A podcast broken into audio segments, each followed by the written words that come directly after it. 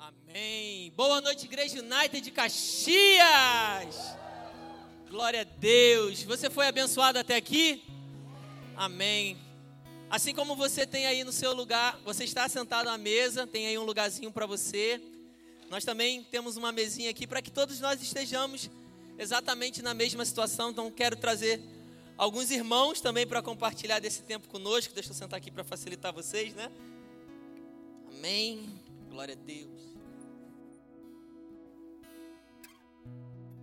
Obrigado, Jesus. Que tempo maravilhoso. Hoje é um domingo especial, um domingo de comunhão, um domingo de celebração. Estamos encaminhando para o fim da nossa série, chamado Lares e Legados, e eu estou com muita expectativa de verdade com tudo aquilo que o Senhor vai continuar ministrando aos nossos corações nesse momento. Amém? Feche seus olhos, vamos orar mais uma vez. Pai, muito obrigado Obrigado, Senhor, pelo teu amor. Obrigado, Senhor, pelo teu favor. Obrigado, Senhor, pela tua misericórdia e bondade sobre as nossas vidas, Senhor. Senhor, nós somos gratos porque o teu amor nos alcançou. Somos gratos, Senhor, pelo privilégio e a oportunidade de estarmos aqui hoje, como igreja, podendo te louvar, podendo te adorar, podendo celebrar, Senhor, aquele que é digno de toda honra, digno de toda glória, digno de todo louvor e exaltação, que é o Senhor Jesus. Pai, nós pedimos que o Senhor venha nos conduzir nesse momento, que não sejam as nossas palavras, mas sejam a palavra do Teu Santo Espírito ministrando aos nossos corações. Essa é a nossa oração em nome de Jesus. Amém e amém. Glória a Deus. Então, para você que não me conhece, que chegou depois, eu me chamo Tiago, juntamente com a minha esposa, a pastora Juliane, somos os pastores desse campus da Igreja United de Caxias. Queremos mais uma vez dar as boas-vindas aos visitantes, aqueles que porventura chegaram depois que a gente se apresentou. Quero apresentar também quem está aqui na mesa conosco. Tenho aqui o pastor Alexa, que é à minha direita. Tenho aqui a pastora Thaís e também o pastor Natan. São pastores da nossa casa e somos gratos, sim, fazem parte da nossa equipe. Nós temos uma equipe no total de 13 pessoas. Nós temos ainda pastor Raul, pastora Fernanda, Cláudio, Dani, Lídia, Eugênio. E temos também pastora Tamires e pastora Julie. Também estão, fazem parte da nossa equipe. Amém? Ao longo dessas semanas, nós temos é, olhado e aprendido muitas verdades na palavra é, em relação ao que significa lares e legados. E é lindo a gente lembrar um pouco, inclusive, daquilo que nós vivemos ao longo dessa semana, daquilo que nós temos aprendido. Lá nas primeiras semanas, nós aprendemos, primeiramente, ao analisarmos o propósito do Pentecostes, sobre é, a, o propósito daquilo que a igreja primitiva viveu e daquilo que foi iniciado nesse dia aprendemos juntos com os métodos do Mestre, com os métodos de Jesus, as formas que nós poderíamos cada vez mais alcançar pessoas e fazer com que isso gerasse relacionamento. Nós aprendemos que sempre foi o plano de Deus que nós vivêssemos uma vida de relacionamento e de comunhão. Como nós falamos já aqui, ao olharmos para a criação, nós percebemos e constatamos que é vontade do Senhor desde a criação do mundo. E nós fomos criados com esse propósito, o propósito de viver relacionamento.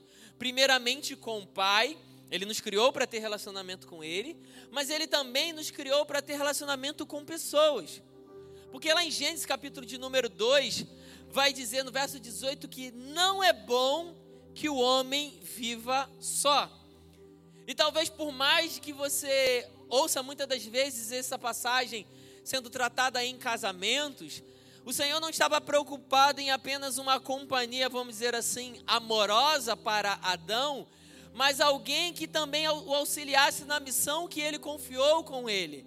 O Senhor não criou a mulher para ser apenas alguém que satisfazesse as necessidades de um homem, mas ele criou alguém que a correspondesse, e auxiliasse, que andasse junto, tanto que, apesar do que o mundo tenta pregar ao contrário e muitas das vezes imputar isso sobre a igreja, jamais o Senhor colocou alguém em posição acima ou abaixo de outros, mas o Senhor colocou tanto o homem como a mulher num lugar de igualdade, apenas com papéis diferentes. O homem tem o seu papel instituído por Deus e a mulher tem o seu papel instituída por, instituído por Deus. Mas perante o, o Senhor, ambos são iguais. Ele ama os dois da mesma forma, ele morreu pelos dois da mesma forma. E agora, para que a gente continue fomentando o futuro, que foi o tema que nós trouxemos na semana passada, nós precisamos de ações específicas e, acima de tudo, intencionais. E guarde essa palavra, porque ser intencional fará toda a diferença para tudo aquilo que nós vamos viver como estação, para tudo aquilo que vamos viver como igreja nessa próxima estação. Nós precisamos ser intencionais para experimentar a totalidade do cumprimento da comissão que o Senhor nos deixou. E essas ações intencionais, nós chamamos, que vai ser o título da mensagem dessa noite, de Montando a Mesa. Então, o título da mensagem dessa noite, para a gente finalizar a nossa série, é Montando a Mesa. E para isso, nós gostaríamos que não apenas tivéssemos uma mesa aqui, mas que você também tivesse uma mesa aí para você entender um pouco daquilo que significa os ensinamentos de Jesus que nós vamos compartilhar um pouquinho nessa noite. Amém? A mesa é um dos melhores lugares não apenas para você iniciar um relacionamento, mas principalmente para você fortalecer relacionamentos. Porque a mesa é um lugar de comunhão. A mesa é um lugar de relacionamento. Mas entenda algo. A mesa, esse objeto aqui, que eu estou aqui na minha frente, que você está aí onde você está. Esse objeto não é o diferencial. O diferencial é a ação de estar à mesa, o se encontrar, o se reunir, o estar junto, a comunhão, que não necessariamente significa ser feito com uma mesa física. Talvez você tenha uma casa que talvez você nem uma mesa tem, mas um sofá onde você senta. Talvez você é alguém que recém casou e tem lá o seu colchão, a sua cafeteira, o que é importante, pastor? Uma geladeira, um colchão, um fogão, uma cafeteira. Para quem gosta de café, minha esposa não ligaria para café, ela já fez assim para mim. Mas uma TV, talvez você ainda não conseguiu conquistar todos os móveis, mas isso nunca impediu você de ter comunhão, de ter relacionamento. Houve um tempo na nossa casa que a gente também não tinha todos os móveis. E eu me lembro que chegou uma época que até o sofá a gente ficou sem, né? Aí eu me lembro que a gente pegava um, um colchonetezinho, botava ali na sala, e quantas reuniões a gente fez ali, sentado no colchonete. O colchonete a gente falava que era um. Como é que era o nome que a gente dava? É, tem um nome bonito. Futon, futon, um negócio assim, né? Acho que é esse o nome, né? Um nome bonito. É uma almofada japonesa, só que a nossa era do ortobom mesmo. Era um, colchon, um colchonete grande, mas a gente sentava ali e, e tinha tempo de comunhão com os nossos irmãos. Porque, como eu falei, o estar à mesa é um símbolo, na verdade, da comunhão, do partir do pão. Quando nós começamos a estudar o tempo da Bíblia, nós vamos perceber que a mesa que eles tinham não era uma mesa como essa, sentado como a gente está. Eu vou te encorajar você estudar um pouco depois sobre isso, mas você vai perceber que o que nós conhecemos como mesa e cadeiras hoje não era o que acontecia naquele tempo, mas mesmo assim eles valorizavam existia uma importância e uma prioridade de ter tempo reunido com pessoas queridas, com pessoas amadas, ou talvez aproximando pessoas, para que seja, se, sejam gerados relacionamentos e comunhão. E como nós aprendemos na semana passada, o Senhor ele nos deixou como legado e propósito fazer o quê? Eu ouvi, fazer o quê? Discípulos. Como propósito e legado, ele nos deixou fazer discípulos. E o futuro de uma igreja saudável, sustentável e principalmente alinhada com a palavra começa com uma cultura de cuidado e discipulado. E como eu falei, um dos melhores lugares para a gente começar isso é ao redor da mesa. É tempo de comunhão, é tempo de qualidade. Então, nós desejamos colocar essa mesa hoje para, de uma forma simbólica, mas eu creio também como um ato espiritual, decretar, declarar que a partir de hoje nós estamos iniciando aqui na Igreja United de Caxias, e, e, e, claro, seguindo uma visão de toda a Igreja United, um tempo ainda mais excelente e mais intencional de cultura de cuidado e relacionamento nessa casa. Porque nós entendemos que não é apenas um desejo da Igreja United, mas principalmente um alinhamento com a palavra. Isso é algo que a gente já constrói como igreja, mas a gente quer ir ainda mais fundo, num nível de maturidade maior, ser mais intencional, como a pastora está me dizendo aqui. E quando nós é, olhamos para a palavra, não, isso aqui eu já falei, eu não vou repetir. Justamente a gente não vê a mesa como a gente via aqui, mas como eu disse, a gente via pessoas reunidas em casas de forma intencional. E a palavra ela vai nos mostrar. Pode falar, claro. deixar eu sair falando. Falei que não ia falar, mas eu vou falar rapidinho. Quem aqui ficou incomodado de sentar na mesa com alguém? Pode ser sincero. Alguém vai ter coragem? Caraca, a pergunta foi meio, meio difícil, né? Mas não precisa me responder. É desconfortável quando você não conhece a pessoa e você ter que sentar com uma pessoa que você não conhece. Estou falando alguma coisa errada? Não é desconfortável? E como corpo de Cristo, a gente precisa entender que a gente precisa vencer essas barreiras.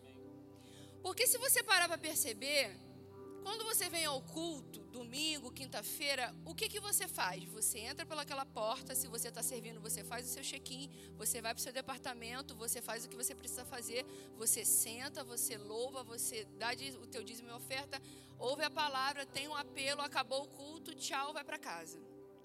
Nós queremos que isso mude. Nós precisamos entender que existe um propósito muito além do que o que a gente já faz, do que é ser igreja. Ser igreja não é só isso. Ser igreja não é a gente vir aqui e cumprir um protocolo toda quinta-feira e todo domingo. Ser igreja não é você ter que vir e cumprir algo que alguém confiou a você porque você é um voluntário. É muito além do que isso. Ser igreja é você fazer parte de uma família. E você só vai se sentir parte de uma família quando você entender e alinhar sua mente e o seu coração que você precisa vencer essa barreira de sentar com pessoas desconhecidas e ter o prazer em se relacionar com essas pessoas. Amém? Isso é ser igreja. Então eu resumi aqui o que o pastor Tiago falou. A gente realmente estamos sendo intencionais com você e te tirando da sua zona de conforto para que você entenda que o Senhor te criou para você ter relacionamento, não só com quem você quer escolher ter, mas com todos. Amém? A palavra ela vai nos mostrar, se você pega desde o Antigo Testamento até o Novo, vários momentos onde pessoas estavam sentados à mesa. E por que, que eu estou frisando isso? Porque lá atrás eu falei sobre você ser intencional em momentos como esse. Como a pastora falou, talvez você vai ter, vai passar pelo desconforto de num primeiro momento você sentar com pessoas que você não conhece, pessoas com qual você ainda não construiu relação de afinidade ou de vínculo, e é normal. Mas quando há intenção e propósito naquilo que você está fazendo, aquilo vai gerar frutos sobrenaturais. Que é diferente de quando você está fazendo isso de uma forma sem propósito. Vou dar um exemplo. Salmos capítulo de número 1. Um salmo muito conhecido vai dizer: Bem-aventurado é aquele que não anda segundo o conselho dos ímpios, nem se detém no caminho dos pecadores, nem se assenta na roda dos escarnecedores ou dos zombadores. Esse é um exemplo de estar à mesa que não vai produzir frutos, porque não tem intenção ali de gerar comunhão, não tem intenção ali de gerar unidade, pelo contrário, os atos que ali estão sendo feitos não são para glorificar o Senhor, mas são atos ruins, atos que vão levar à ruína e ao pecado. Agora, é interessante quando você olha lá em Lucas capítulo de número 5, que os fariseus vão olhar para Jesus e vai falar assim: Olha para esse homem. Ele se assenta com pecadores. Ele se assenta com publicanos. E talvez você pense, poxa, pastor, mas isso é muito parecido com Salmos de, de capítulo de número 1. Não é parecido. Porque a intenção de Jesus ao estar com pecadores era diferente. Ele não estava com pecadores para praticar a mesma coisa que eles. Ele não estava com pecadores porque ele, ele, concordava com as práticas que eles faziam. Ele estava com pecadores primeiramente porque ele o amava. E a presença de Jesus naquele lugar era um significado de que havia salvação para aquelas pessoas. A presença de Jesus naquela mesa era para dizer: ei, querido, ainda que você seja um pecador, ainda que você seja um publicano que é considerado alguém à margem da sociedade, ainda que as pessoas olhem para você com o um olhar torto e talvez queiram te julgar, eu sou aquele que estou trazendo liberdade para a sua vida. Eu sou aquele que estou trazendo restauração para a sua vida. Eu sou aquele que estou trazendo salvação para a sua vida. Eu sou aquele que estou trazendo mudança para você. É dessa mesma forma que nós precisamos agir quando estamos sentados à mesa, comunicando e compartilhando, empurrando o propósito e legado que o Senhor deixou para mim e para você impactando a vida de outras pessoas. Essa é a diferença. A intenção quando estamos à mesa em um lugar de comunhão. Agora eu quero te convidar a abrir comigo a sua Bíblia em Lucas, capítulo de número 9. Lucas, capítulo de número 9, a partir do verso de número 12. Em outra passagem, o mesmo texto que a Lídia acabou de ler aqui no nosso dízimo e oferta. E eu vou ler aqui para você. Lucas capítulo 9, verso, a partir do verso 12 ao 17, vai dizer assim: E já o dia começava a declinar, então chegando-se ele, os doze, disseram-lhe: Despede a multidão para que indo a lugares aldeias em redor se agasalhem e achem o que comer, porque aqui estamos em um lugar deserto. Mas Jesus lhe disse: Dai vocês a eles de comer. E eles disseram: Não temos nada senão cinco peixes, cinco pães e dois peixes.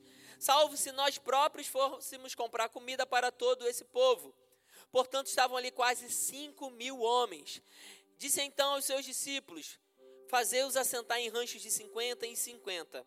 E assim o fizeram, e assim fizeram, fazendo assentar a todos. E tomando os cinco pães e dois peixes, e olhando para o céu, abençoou-os e o partiu, e deu aos seus discípulos para os porem diante da multidão. E comeram todos, e saciaram, e levantaram do que lhes sobejou doze alcofas de pedaços. Preste atenção nesse texto. Mais de cinco mil homens, sem contar mulheres e crianças, foram alimentados. E não apenas alimentados, mas a Bíblia diz que se saciaram. Eles já estavam ali há muito tempo. Imagina o nível da fome que eles sentiam. E eles ali foram naquele momento saciados. Eles não apenas enganaram a barriga até chegar em casa. Eles foram totalmente saciados. Agora vamos lá para Mateus, Mateus capítulo 15, verso de número 29. Esse texto, agora, apesar de parecido, é um, é um cenário diferente. Essa é a segunda multiplicação de pães e peixes. A partir do verso 29 vai dizer assim: E Jesus, chamando seus discípulos, disse: Tenho compaixão da multidão, porque já está comigo há três dias e não tenho o que comer.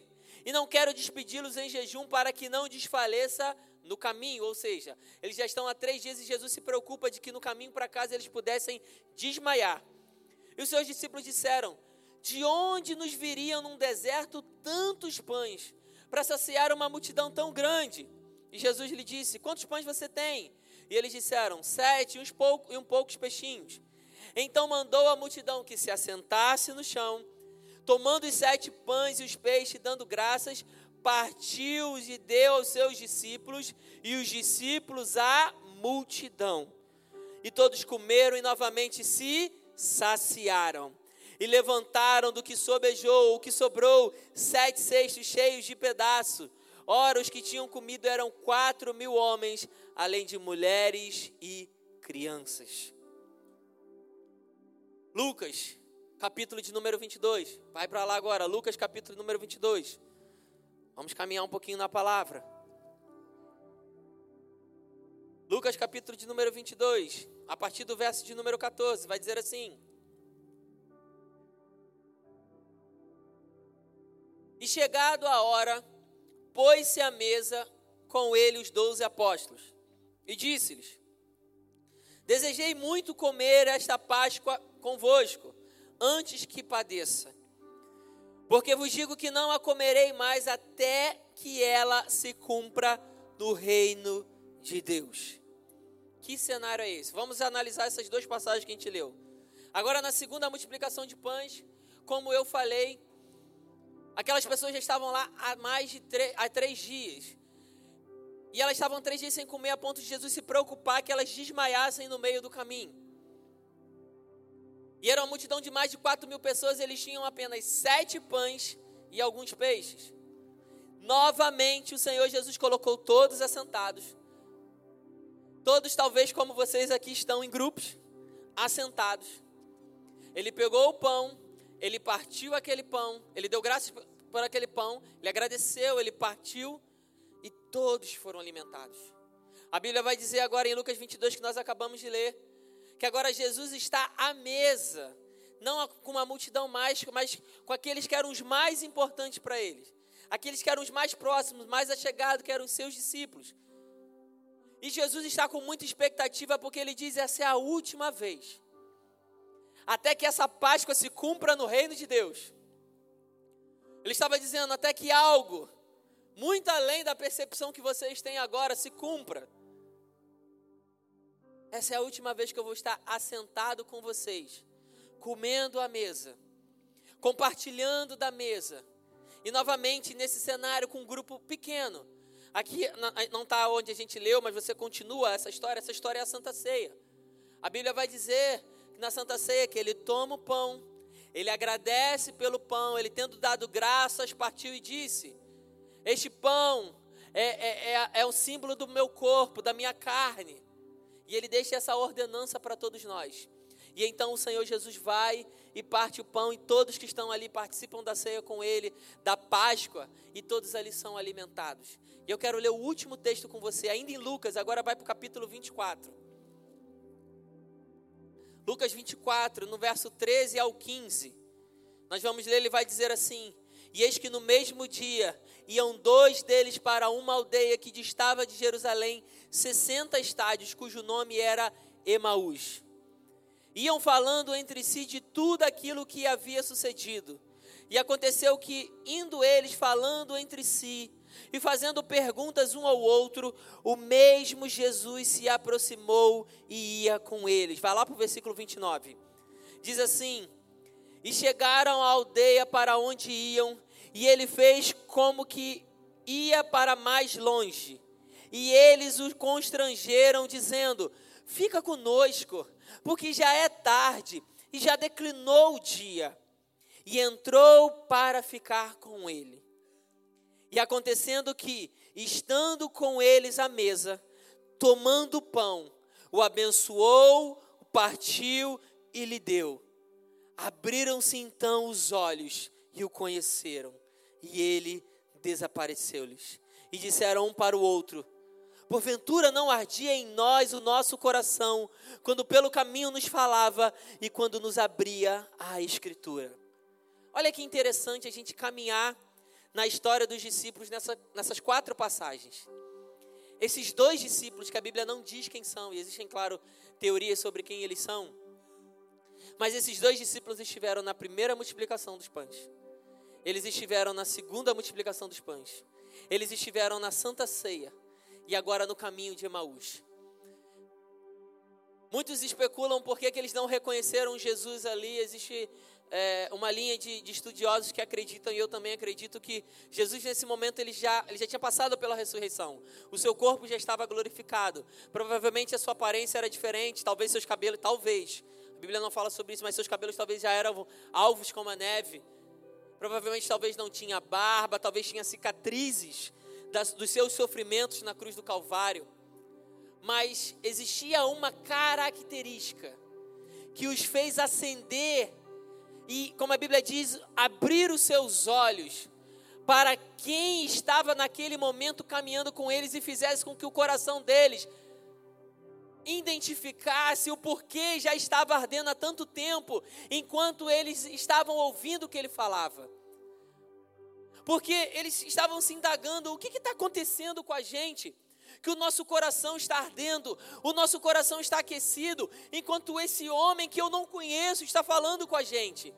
É porque eles não percebiam com aparência, mas já existia um relacionamento ali firmado já existia um relacionamento de quem já caminhou com ele durante tanto tempo, de quem chorou com eles, de quem sorriu com eles, de quem se alegrou com eles, de quem se entristeceu com eles, de quem se cansou com eles, de quem descansou com eles, de quem tinha intimidade. Mas existia algo interessante em cada passagem que nós lemos na multiplicação no meio da multidão, ou na intimidade no meio dos doze, e mais íntima ainda no meio dos dois. As ações de Jesus é sempre a mesma, porque Ele é o mesmo ontem, Ele é o mesmo hoje e será eternamente. Na mesa da comunhão, Jesus pega o alimento, Jesus agradece por ele e Jesus reparte.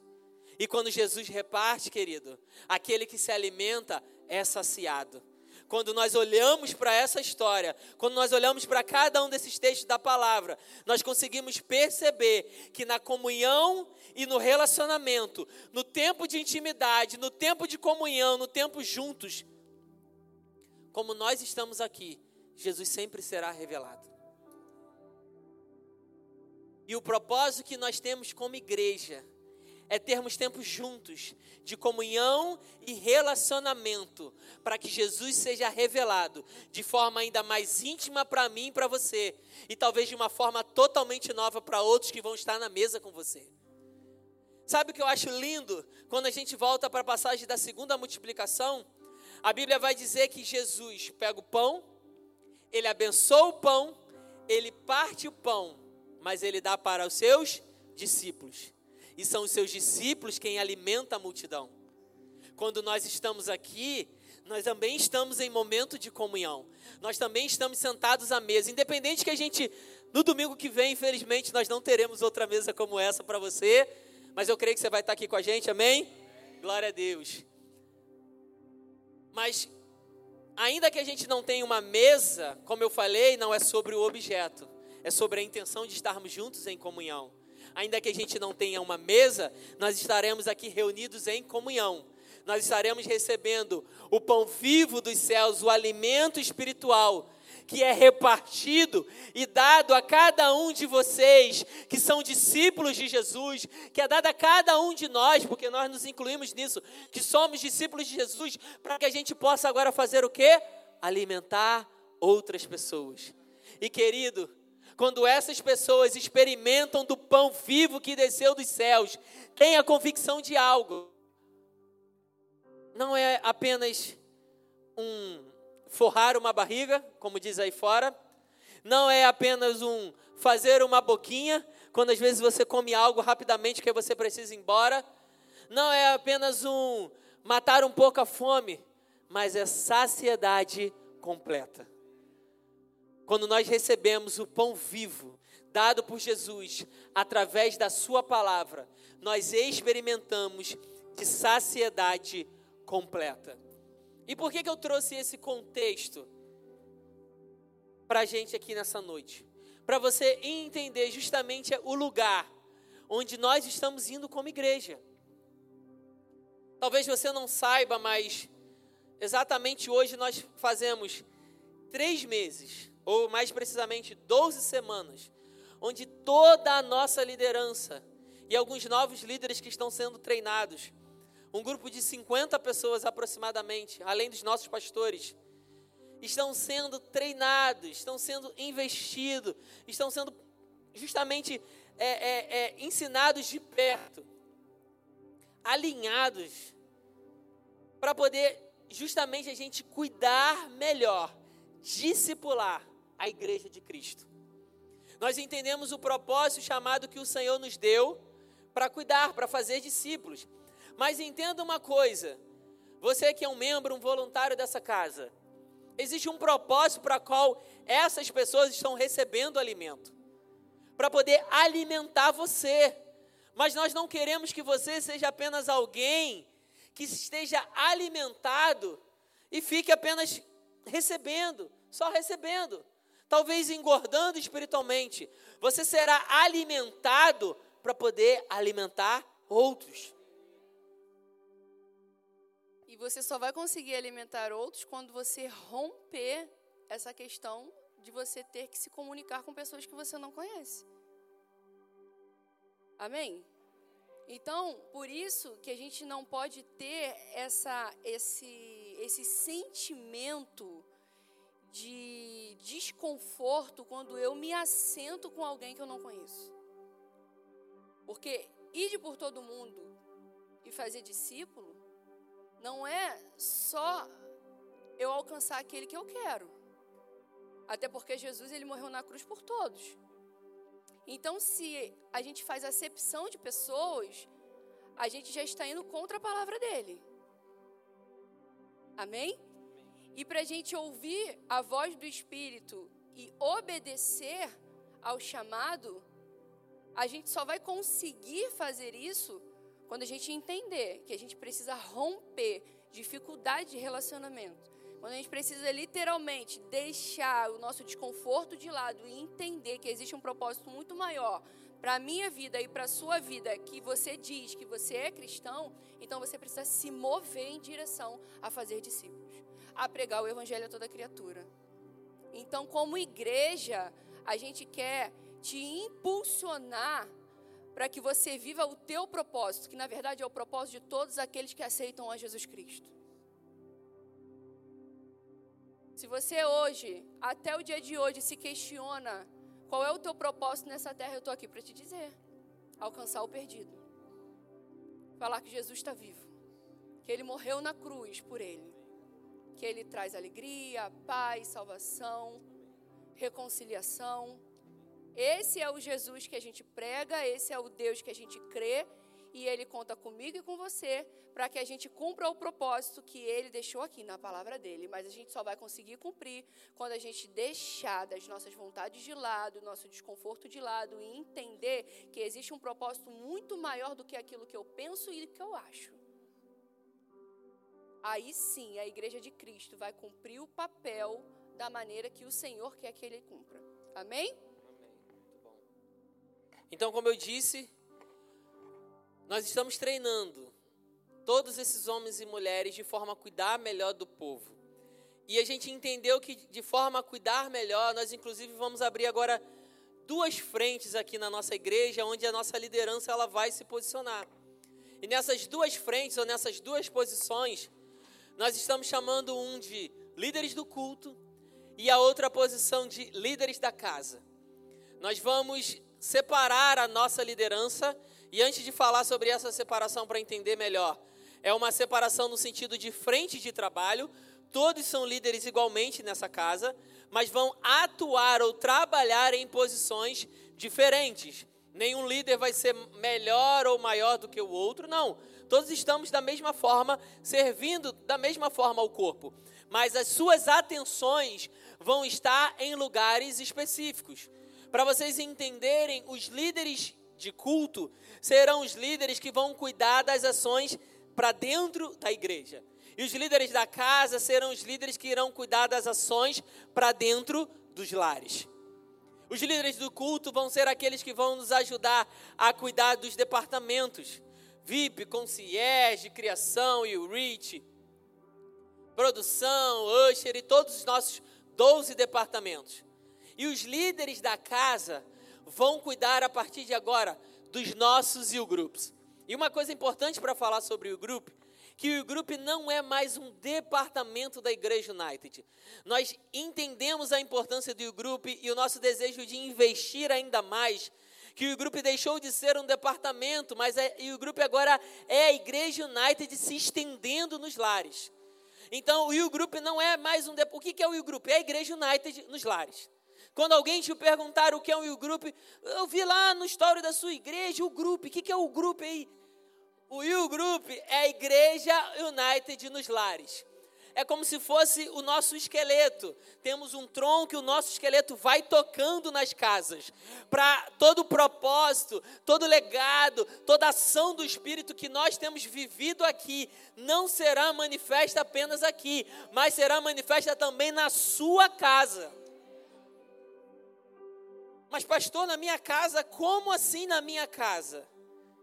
Porque nós vamos reabrir os nossos grupos a partir da segunda semana de julho. Então, você que. A partir da semana do dia 11, exatamente. Você que orou, você que esperou, você que jejuou pelo U-Group. Os U-Groups, as nossas reuniões nos lares, elas estão voltando a partir agora do dia 11 de julho, a nossa semana do dia 11. Mas para que o grupo aconteça, nós precisamos de lares para que ele possa acontecer. Porque não faz sentido reunião nos lares se a gente não tiver lar para isso. E eu quero te encorajar, depois de você ouvir sobre tudo aquilo que nós vivenciamos, ou melhor, tudo aquilo que a palavra fala sobre o poder que há gerado quando a igreja se reúne dentro da sua casa, quando homens e mulheres intencionalmente estão dentro da sua casa com um propósito de louvar o nome do Senhor, de falar sobre as suas promessas, de partir o pão, de compartilhar daquilo que Ele está fazendo. Ah, querido, eu tenho convicção do quão poderoso e abençoado vai ser o seu lar por conta disso. Nós já tivemos um grupo na, nas nossas, na nossa casa, que a gente mora na casa só, né? Graças a Deus. Nós já tivemos um grupo na nossa casa. E foi uma experiência maravilhosa, não é verdade? Sim, e também a gente vai, vai mudar muita coisa no grupo, né? Agora, é, nós vamos ter devocionais. Não vai ser o ensinamento do culto que os líderes da casa, da casa não, do da casa. Da casa. Eu bolo tudo, gente os líderes da casa vão ensinar. Nós vamos ter vários devocionais com vários temas específicos. Então, o líder ele vai ter essa sensibilidade em saber o que, que o grupo precisa aprender, entende? E aí ele vai ter o devocional disponível, vai, vai pegar o material e vai ensinar para aquela casa específica. Então eu achei isso muito legal, porque a gente vai mudar, muita coisa vai mudar, a gente vai colocar louvor, é, a gente vai ter Santa Ceia agora. Então vai ser bem legal. A gente está muito animado. Verdade. E é importante a pastora lembrar sobre isso, porque grupos diferentes vão apresentar necessidades diferentes. E a gente justamente ter essa diversidade naquilo que a gente vai ensinar, mas claro, o ensino alinhado à palavra, todos esses devocionais já estão prontos. A gente tem quase 30 devocionais para poder a gente estudar falando sobre fé, sobre cura, salvação, salvação vida com Deus, isso. crescimento espiritual. Então, realmente, a gente vai poder investir na sua vida de uma forma ainda mais intencional e trazer o alimento que você realmente necessita. Amém? Você está recebendo até aqui? Mas, pode falar. Eu ia falar que o grupo não é um lugar de comida. É verdade. Mas a comida é uma estratégia muito boa para você levar pessoas. Então, seja caldo. intencional. Não fala do caldo. Só a liderança vai entender. Porque eu fiz uma brincadeira, ela falou que é cafona. Então não vou fazer isso com vocês. A Ellen tá adora. A Ellen adora. A Ellen é cafona igual a minha, a Ellen, né? Eu brinquei com ela aqui nesse friozinho, você vai falar para alguém assim: Vou te levar ali na casa de um amigo, vai ter uma noite de caldos. Aí você vai levar o seu amigo lá na noite de caldo, chega lá, ele vai comer aquele caldo e quando ele achou que acabou o caldo, ele vai receber um caldo ainda mais grosso, mais denso. Do Espírito Santo a cara dela aqui, ó. O caldo vai engrossar, a presença do Espírito vai tá entrar e vidas vão ser abençoadas. Ela chega. Mas é uma excelente estratégia. Muitas das vezes você já percebeu, talvez quem aqui sentou com alguém que talvez você não conhecia ou não tinha muita intimidade? Levanta sua mão. Tem muita gente. E com certeza você saiu daqui conhecendo um pouco mais daquela pessoa em 30 minutos comendo um prato de espoleto. Você. Um minutinho. Só, só algo importante dentro disso que a pastora está fazendo, que desde quando o pastor começou, eu, eu, eu pensei que é muito interessante quando a gente olha a vida dos apóstolos, porque eles foram submetidos a isso. Porque Jesus ele não chegou e falou: olha, vou juntar 10, 12, 20 pessoas desse grupinho de amizade e vou chamar. Porque as pessoas já estavam ali, então vai caminhar comigo, vai ser mais fácil. Não, Jesus ele, ele chamou pessoas diferentes, que não se davam bem. A gente vê o exemplo de Mateus, que ele não era uma pessoa aceita pelo trabalho dele, e eles precisavam compartilhar do mesmo propósito compartilhar da mesma mesa. Então, tudo isso que a gente está fazendo aqui, a gente deseja viver cada vez mais, é algo que a gente tem de exemplo também deles, onde eles se submeteram para isso. Então. E Pedro, que brigava com todo mundo?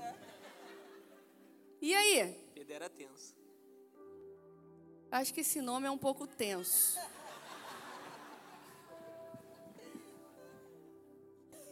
Imagina Mas Pedro também chegando no grupo de frutifica. Cristo. Meu Deus, lá vem Pedro. né? Mas frutifica. Com certeza. Então, não exclua os Pedros. Em nome de Jesus. Nem o Judas, tá, gente? É sério, gente. Nós fomos chamados para realmente lançar amor e não rejeitar o amor. Amém. Nós somos a representação de Jesus aqui na terra. Amém. Amém? E quando o pastor falava sobre os discípulos lá no caminho de Emaús, sobre revelação de Cristo, o Senhor me lembrou que existe uma coisa sobre a revelação de Cristo. Cada um de nós tem uma revelação pessoal de Cristo, mas existe também a revelação coletiva de Cristo. Então, no meu momento secreto com o Senhor, eu recebo um pedaço de revelação de quem Ele é, né, e, e- e o que Ele é capaz de fazer na minha vida. Você recebe a sua revelação de quem é Deus na sua vida, mas quando nós estamos juntos, acontece o que diz lá em Efésios 3, no- a partir do versículo 18, que ele, é uma oração que Paulo está fazendo, ele fala assim que vos seja possível em união com todos os santos compreender a largura, o comprimento, a altura e a profundidade do amor de Cristo. Então, no meu momento secreto, pode ser que eu receba a revelação do comprimento do amor de Cristo. Você recebe da largura, você recebe da altura, você recebe da profundidade. E é por isso que ele diz que em união nós recebemos a revelação completa. Então a união ela é essencial. Eu não posso caminhar sozinha com Cristo. Nós precisamos uns dos outros. Amém? E e eu tenho um testemunho muito pessoal sobre o U-Group. Porque quando eu cheguei na Igreja United, eu vim pelas redes sociais, eu não tinha nenhum conhecido aqui, eu não tinha nenhum amigo. E eu fui, assim, debaixo de ordem do Senhor, vai para essa igreja. E eu fui lá sem conhecer ninguém na noite de interesse. E eu comecei a ir todo domingo, todo sábado, na, na época era sábado, né? Todo sábado eu estava lá. Mas era aquilo, eu não conhecia ninguém, eu chegava, eu ia embora. E estava numa fase da minha vida onde o Senhor estava realmente me tirando lá da roda dos escarnecedores. Ela ainda tinha cabelo roxo. Aí tu para pra pensar. Vários Uma pessoa cara. de cabelo roxo na igreja. Quantos anos atrás? Se hoje é mais normal, mas há cinco anos atrás não era tanto. É, ela usa até hoje. Mas por que, que eu tô falando isso? Mas ela era um Smurf. Gente, deixa eu falar, não tem nada contra isso não, pelo amor de Deus, só quero, vou chegar lá. Por que, que eu estou falando sobre isso?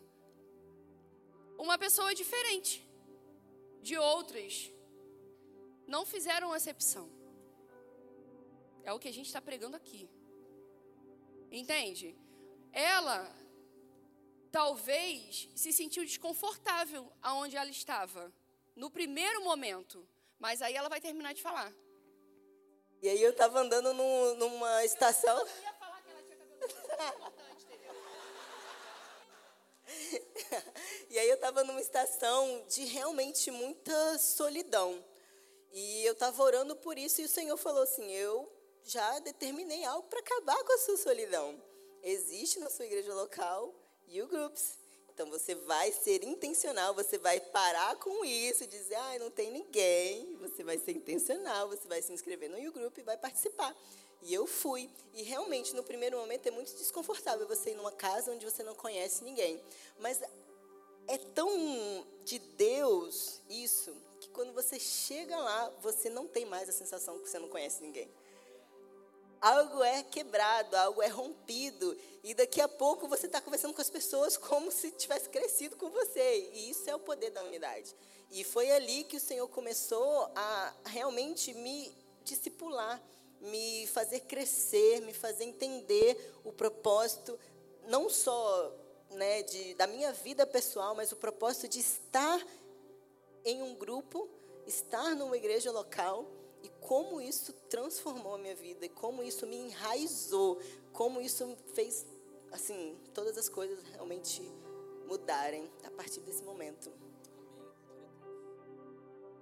E agora a gente quer te dar a oportunidade de participar do nosso grupo. Nós estamos essa semana formatando os novos grupos que irão abrir, mas nós queremos ir muito além daquilo que nós estamos planejando. Mas para isso, nós precisamos de você, abrindo a sua casa, desejando realmente experimentar disso, querido. Imagina, a Bíblia diz que quando dois ou três se fazem, é, se reúnem em nome dele, ele ali se faz presente.